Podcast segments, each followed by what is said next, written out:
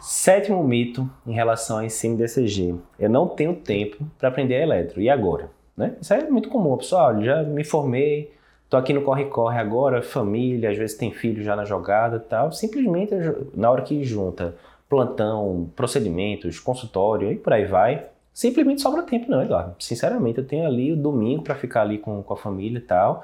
E o resto, ó, é bronca trabalhando ali, às vezes 60, 70, 80 horas por semana. Não sobra tempo.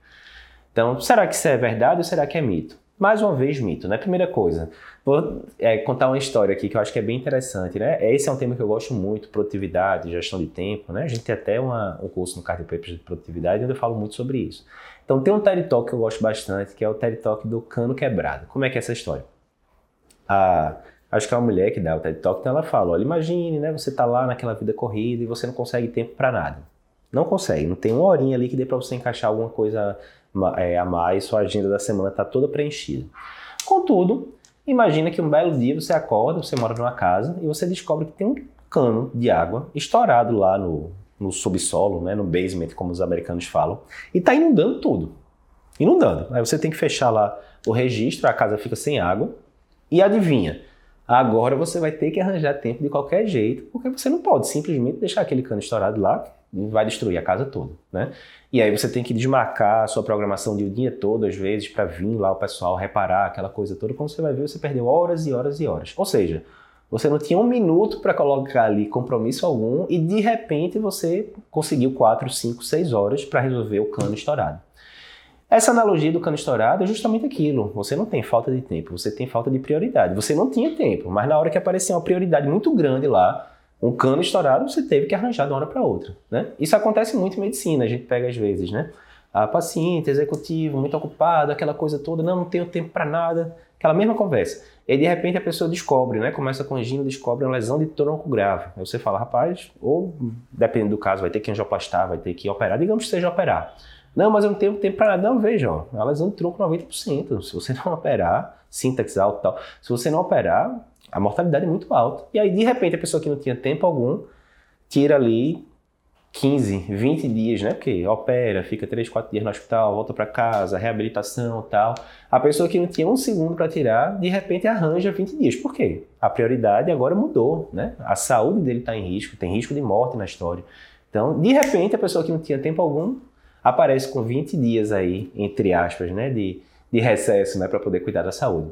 Então é isso, todo mundo tem as mesmas 24 horas do dia, aquela velha história, então você vai ter que definir prioridades ou não. Vamos voltar para a história do eletro. Digamos que uma pessoa muito ocupada, dá ali um médico está um ano, dois formado, e que dá cinco plantões por semana. Só de plantão já vão 60 horas por semana aí. Ainda tem consultório, ainda tem informação disso, ficar com a família e tá? tal. Beleza. 60 horas só de plantão. Como a gente já falou, existe plantão que você vai dar, né? Plantão generalista, de porta, de emergência, de UTI, cobrindo intercorrência em hospital, que você não vá se é, vá precisar interpretar elétrico, não existe. Não existe. Não só interpretar, interpretar com segurança, com rapidez, para dar diagnóstico de infarto, etc, etc. Imagina você que a pessoa está dando 5 plantões por semana, ok? Isso daí já daria o quê? 5 por semana, por mês daria 20 plantões, por ano daria 240 plantões, vamos dizer 200 e poucos plantões. Se a pessoa mantiver esse ritmo aí durante 5 anos que seja, a pessoa vai ter dado mil plantões, mil horas de plantões, né? Mil horas de plantões. Muita coisa, muita coisa. Então, como é que. Mil plantões mesmo, não, ainda tem que multiplicar pelas horas, mil plantões. Então, vê, será que não era melhor ele ter separado ali 10, 20 horas para aprender eletro e exorcizar esse trauma aí da cabeça e ter segurança para dar diagnóstico de infarto e arritmia nos plantões da vida, que ele vai dar aí literalmente milhares ao longo da vida, ou centenas. Óbvio que vale a pena. A grande questão é o seguinte: muita gente acha o seguinte, que para você aprender elétrico você vai ter que gastar milhares de horas. Tem um, um trabalho clássico de produtividade que era com violinistas, que falava que para a pessoa virar perito completamente naquilo, você tinha que trabalhar 10 mil horas naquele campo ali específico. Né? Então, um violinista profissional, geralmente ele treinava cerca de 10 mil horas ao longo da vida dele, né?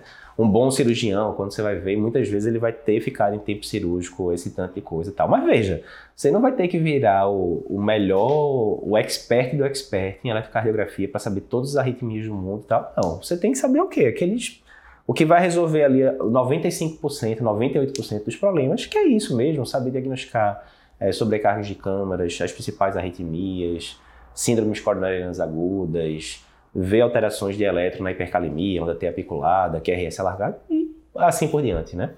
Então isso, mais uma vez, a gente já fez esse teste, né? Quando a gente fez os primeiros cursos do Cardio Papers de eletro, era interessante que a gente fazia um sábado inteiro. Então pessoa vinha, ficava 4 horas de manhã, 4 horas da tarde, 8 horas, digamos, e era impressionante, você pegava gente que sabia zero de eletro, ou quase nada no começo, e oito horas de aula depois, né, ao final de um único dia de aula, a pessoa já conseguia dar diagnóstico de infarto com supra, síndrome sem supra, fibrilação atrial, flutter e assim por diante. Né?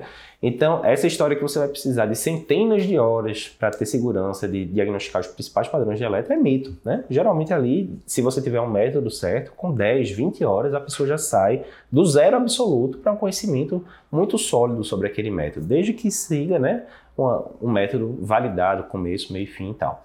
Então, você tem que pensar nisso a longo prazo. Se você está aí dando seus 5 plantões por semana, 200 plantões por, por ano, mil plantões em 5 anos, a gente está exagerando aqui, é uma carga muito pesada realmente, né?